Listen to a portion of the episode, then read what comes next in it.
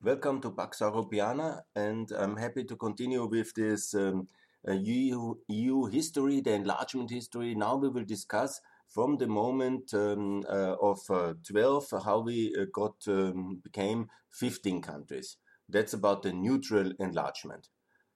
To keep the context going, I would like to um, draw your attention again on the southern enlargement from 9 to 12 this was with including Greece, Spain, and Portugal. Portugal and Greece already NATO members, Portugal from the beginning, and Greece uh, from 52 together with Turkey as a response to the Strait crisis and to the Korean War and to the internal civil war which uh, America has won uh, for the conservative side in, in Greece.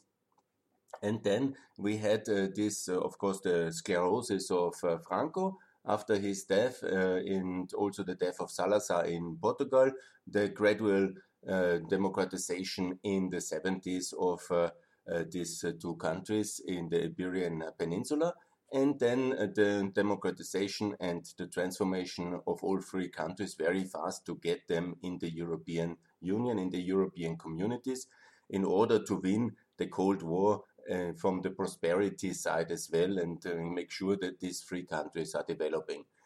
As I've outlined, uh, this was a much more uh, positive uh, phase, and um, the membership of the Cold War in the 80s and the membership of these three countries has contributed very much in uh, the, the fact that we won the Cold War.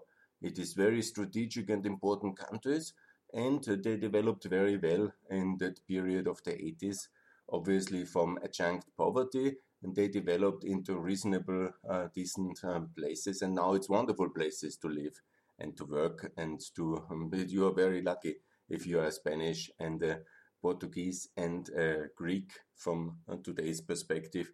That was never the case in the past.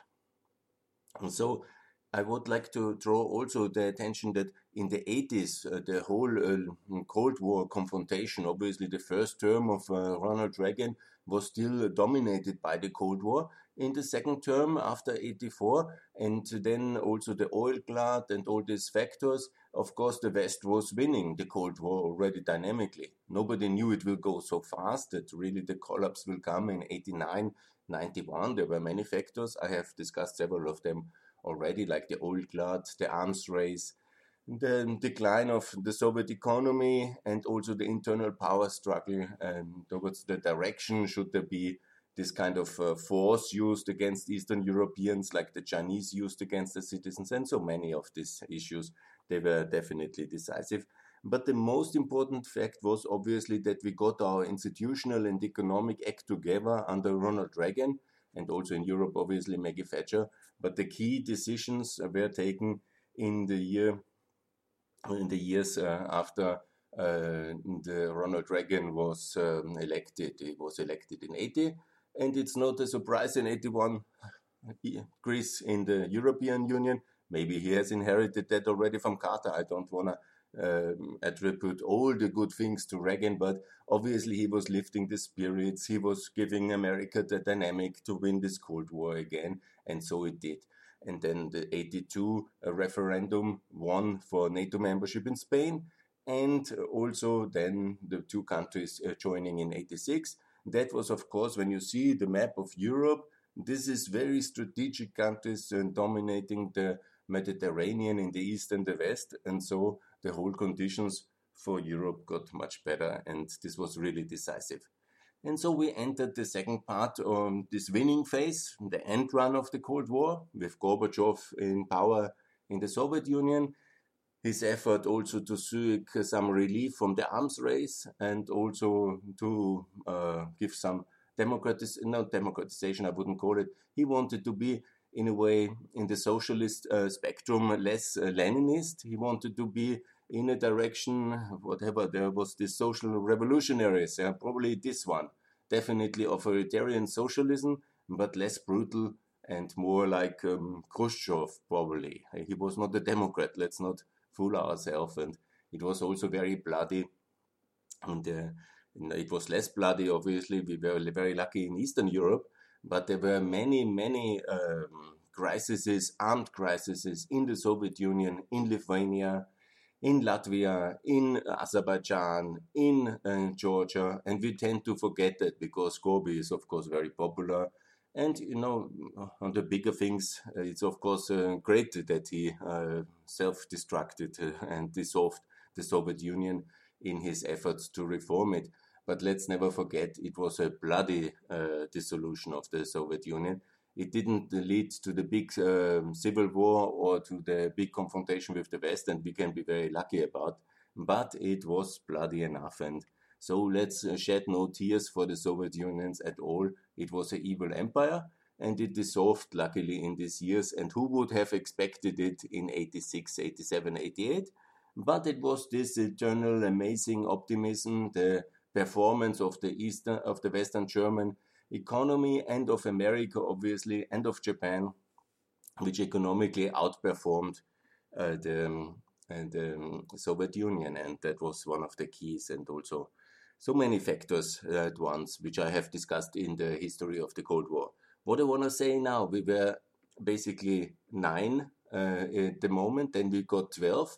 And so, in this constellation of European Union of 12, we basically smoothed into these years of uh, 88, 89, 90.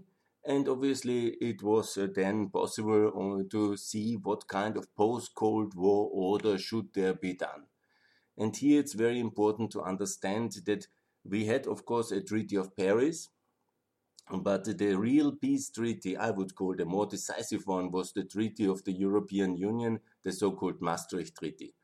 That was in 92, and it was already uh, 91, 92, and this was already making all the arrangements necessary for German unity, for the integration of uh, Central Europe, and also for the euro, and also to pave the way for the neutral enlargement. Because in this decisive period of uh, Uh, the winning of the Cold War, and you know, the decision makers, they were Cold Warriors, Cold War Warriors, Helmut Kohl, and also Bush father, the first Bush, and also, of course, Clinton not, but the key decision makers, they were in that generation, and you change, don't change your political attitudes. They were themselves surprised huh? after being steeled in the Cold War confrontation. They were themselves surprised what was possible suddenly. Historic German unity, historic end of the Warsaw Pact, dissolution of the Soviet Union at the end of 91, and independence of Ukraine. I mean, this was all people who knew history really well. They knew all the things, uh, and they, Helmut Kohl himself especially, but also uh, the older Bush president. They knew how historic this window of opportunity was, and so they agreed to open up uh, the European Union and NATO uh, for uh, the countries of uh, the, the newly free countries. And also, what is important for our debate here, they knew the history of Sweden, of Austria, and Finland, and also of Norway. But what was basically the opportunity here? That this neutral belt, which Stalin designed as one of his strategies, yeah, to have a neutral belt, that was the idea, neutralization of Germany completely in exchange for unity, that was his offer, in order to undermine the idea of BRD, of Western Germany, to join uh, NATO in 55 and also neutralization of Austria. In that case, the Austrian model was basically a test case for Western Germany. And the reason why it was also accepted was very much the idea to make the pressure on Adenauer not to sign the NATO membership and lead his country not fully into the West, yeah, and have this neutral belt from Sweden, Finland, a united neutral Germany somewhere in the middle to Austria, of course, to understand as well Yugoslavia. Of course, there was a split in 48 between Tito and um, and uh, Stalin, but the idea was that this is ultimately turned out to be a American uh, socialist client state, something very bizarre, and it ended also very tragically. But in the Cold War, it was Yugoslavia, American funded neutral more or less neutral, socialist, bloc-free country. It was very bizarre. And then obviously uh, then Greece, and then to have this neutral uh, belt. It didn't work fully, but uh, that was the concept. and these uh, leftovers of the neutral belt strategy of uh, Stalin in uh, Sweden, Finland, and Austria had now this historic chance when the Cold War was over, the Soviet Union gone, and Austria took really great effort that Russia is not the successor power in the Austrian state treaty, which the Soviet Union was. Yeah, it was really very difficult diplomatically, but our leadership, Alois Mock, he greatly took care that there might not be any legal kind of connection with the Soviet Union and uh, the Russian Federation in relation to the Austrian state treaty, because he already understood there is now this historic opportunities window to complete or to lead Austria into the European Union. And it has also to be understood that Helmut Kohl he was very much aware how could you know maybe there will be a backslash, which ultimately came when Putin came in power in 2099. But you know they were all unaware of the future. They were decision makers in their point, and then they said, "Look, NATO is too complicated for Austria. There will be no political support in the elite, and also." In äh, the population, for Finland the same, and for Sweden. So let's get them into the EU in that context in order to have them securely part of the West. And then we make the EU stronger, and so we at least have three important neutral countries additionally in the Western structures. And so it happened. Of course, you know, in the case of Norway, the referendum was lost maybe logically, actually, because of the strong connection with the United Kingdom, Norway should have um, joined already when Denmark joined in that, and also Iceland. But okay, that opportunity was lost in the 70s. Norway is simply such a super rich country with all these mineral resources and all these hydropower resources and all this amazing nature and the opportunities attached it has inherited. So there was a no in Norway. But there were, was a yes in Sweden, and there was a yes in Finland, and there was a yes in Austria in the referendums of 94. And see the cadence. The peace conference in Maastricht, after the breakdown of the Soviet Union 91, then uh, Maastricht uh, 2000, 92, and then already 94 the referendums and all the attached decisions which had to be done. It was not one day you can join the European Union. It was a process. So this was really very much the fast track idea. Oh, amazing. It's over with the Soviet threat for now. Who knows what the future of Russia will be? Let's get these neutral, neutrals in. And so they came in the European Union. It led, overall, it's a wonderful and positive uh, development for all Europe. Also, Austria is an important country. Also, Sweden is an important country. Also, Finland. It's almost together 25 million people. But obviously, it led also to a little bit more complicated European NATO relation because up then, up to then, it was only Ireland which was neutral, sweeping in in 73. But then now it was four neutrals, all with very specific political cultures towards Russia and the Soviet Union. It has to be understood that these border countries, Austria was a border country towards Eastern Europe, with Slovakia, Czechoslovakia and Hungary and also Yugoslavia. And it was a very sensitive area, obviously. And Finland has a long, huge border with the Soviet Union and the and Russia now today. So ultimately, these were very complicated uh, geostrategic contexts. And during the Cold War, these were the border countries. Yeah, you can of course make degrees how much, um, in a way, neutrality Austria was and uh, uh, Sweden and Finland, because when you see the varying degrees how these countries were organizing themselves in the Cold War, obviously uh, Sweden is the only country with a long-standing uh, neutral tradition since the Vienna Congress uh, after the Napoleon Wars. Yeah? And so Sweden was always a Western country in all extent and purposes, a market economy and politically close uh, in philosophy and in links to the United States and to England. Yeah?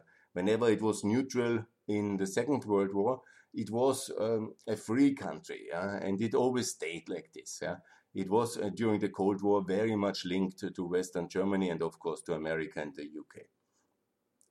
Also, Austria was a free country and a democracy, but it was with these border conditions and the mentality of the Austrian politicians and the fact that for 10 years Austria was uh, partly occupied by the Soviet Union and also the fragility of uh, this uh, situation in Budapest 56, the crackdown uh, in 68, uh, the Czechoslovakian crackdown. You cannot believe what kind of shocks that were. The Russian tanks cracking down in Budapest, 200 kilometers from Vienna, and then 300 kilometers uh, north, it's uh, uh, Prague, and the crackdown there. It was dramatically complicated for the Austrian leadership at this time. Austria obviously was I think also informally, you can say a Western ally in the system. It was a mostly open economy. Whenever I call Austrian economic style of these years, mostly a kind of Northern Yugoslavian experiment between somehow market economy and uh, socialist participatory economy in a sense. Yeah. So that was um, a mixed system almost, I would call it. But it was mostly free and it was, of course, in a way, always clear that the Americans somehow might protect us in case of a confrontation, whenever the protection would have been. Maybe also including, yeah, tragically, I can go in the Austrian defense doctrine. I was also educated as an officer of the Austrian army, but uh, I can do a separate one about Austrian neutrality. In this one, I want to talk about this complicated situation and the historic opportunity to get these free neutrals in. Austria did it under great leadership and in a historic opportunity. I want to also mention that Germany was very much supportive of that. France was not supportive.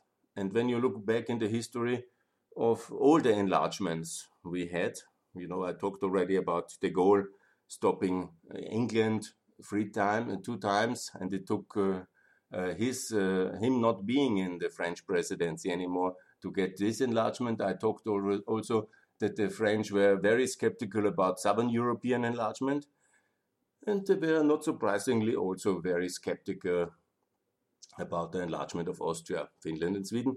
Always, you know, you can find arguments. If you're in Paris, you always can find arguments. And if you're unchecked by American power, the French will always oppose enlargement, even from Austria, a country which basically they created in the peace treaty 1919. Um, so they didn't want us in the European Union. We have not forgotten in Austria, and we hope the, the Americans have also not forgotten us, and that the Americans, thanks a lot, America and Germany, for including us in the European Union and for uh, liberating and securing us in all the times before. So let's not uh, be too anti-French here, because I also love France and everybody.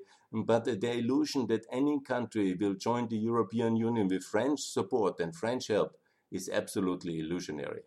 It must be America, and America and Germany must secure countries in NATO and in, in the EU.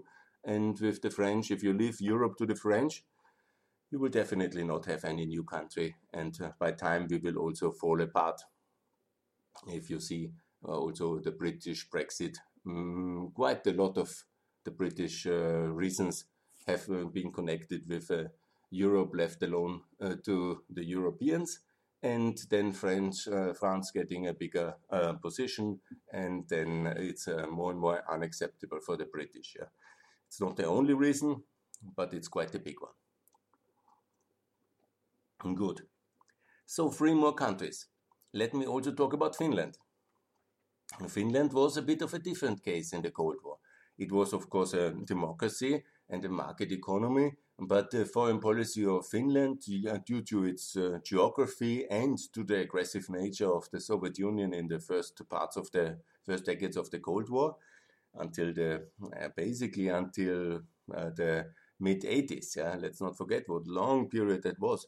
So the so-called Finlandization that means the Finnish don't like this term. It was a survival strategy in a difficult circumstances. Finland, and the Russians have not forgotten it, and the Finns have not forgotten it.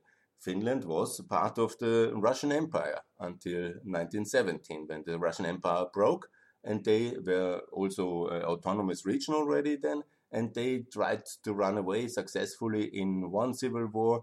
The Russians came back in uh, in 40 and the next uh, civil war, um, Russian war, and so on and so on. It was very complicated to break away from Russia long term, And the survival strategy then, when the Soviet Union was so powerful a neighbor, was obviously to be extremely nice to the Soviet Union.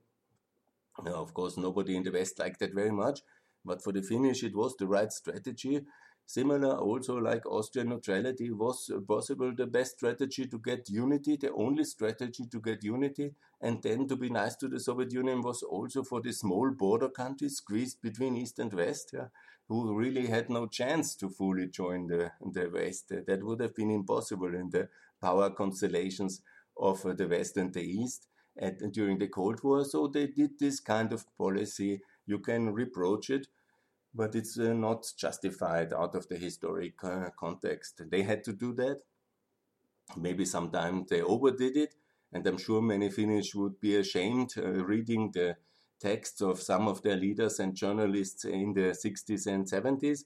But you know, um, the same is now for me. I'm also thinking that we did too much uh, complicitly complicity with the Soviet Union during the Cold War, but given the context of this huge nuclear armed, brutal Soviet Union cracking down in Budapest, in Prague, using force uh, in Western, in Eastern Germany, in uh, in uh, Poland and elsewhere, and the elites in Germany, Austria, and in Finland, uh, you can be sure about it, followed each of these steps uh, as it happened in the moment, and they were shivering with fear and quite justified so.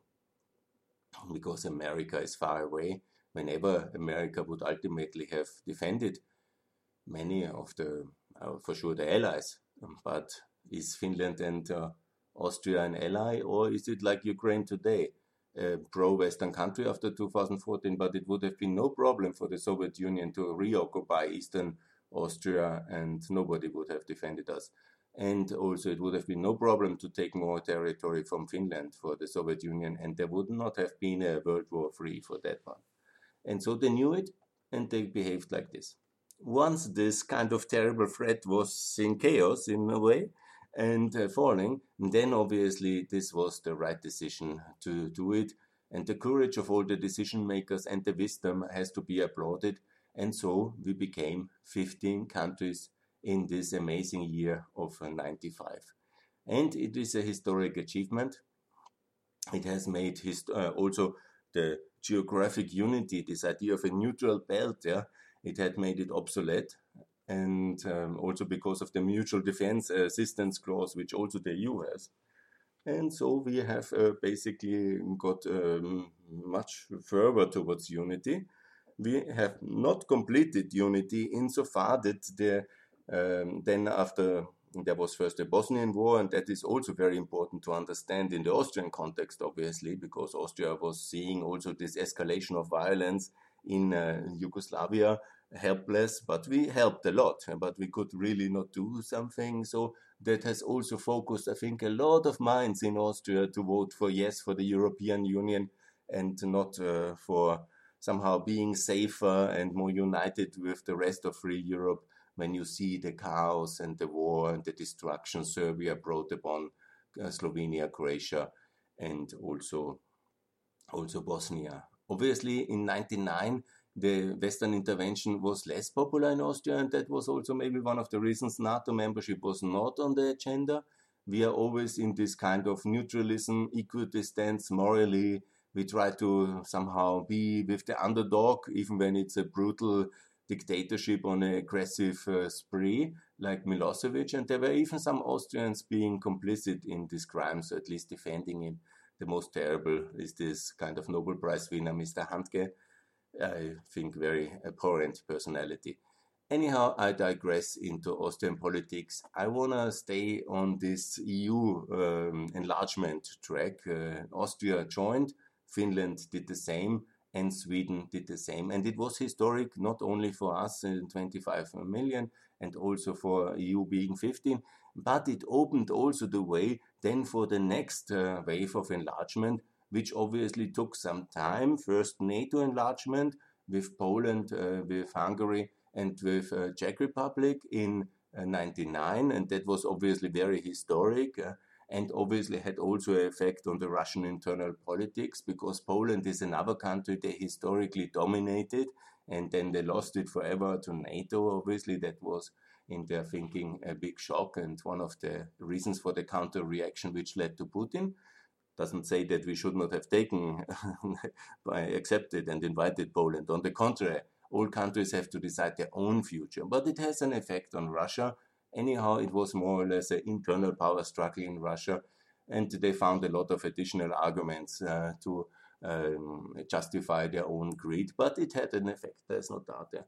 And then in 2000, we had this big enlargement round, which I will talk in the next uh, series about, which of course NATO enlargement and EU enlargement together, seven new countries in NATO and uh, 10 new countries in the European Union. And then we had the attached enlargement rounds uh, later for Southeastern European countries, which gradually came in. And you will not be surprised by me saying that uh, there was a lot of American support for this enlargement and for the next enlargement, and we need a lot of American support together with Germany for the next enlargement to include Ukraine and all Balkans in the in NATO and EU.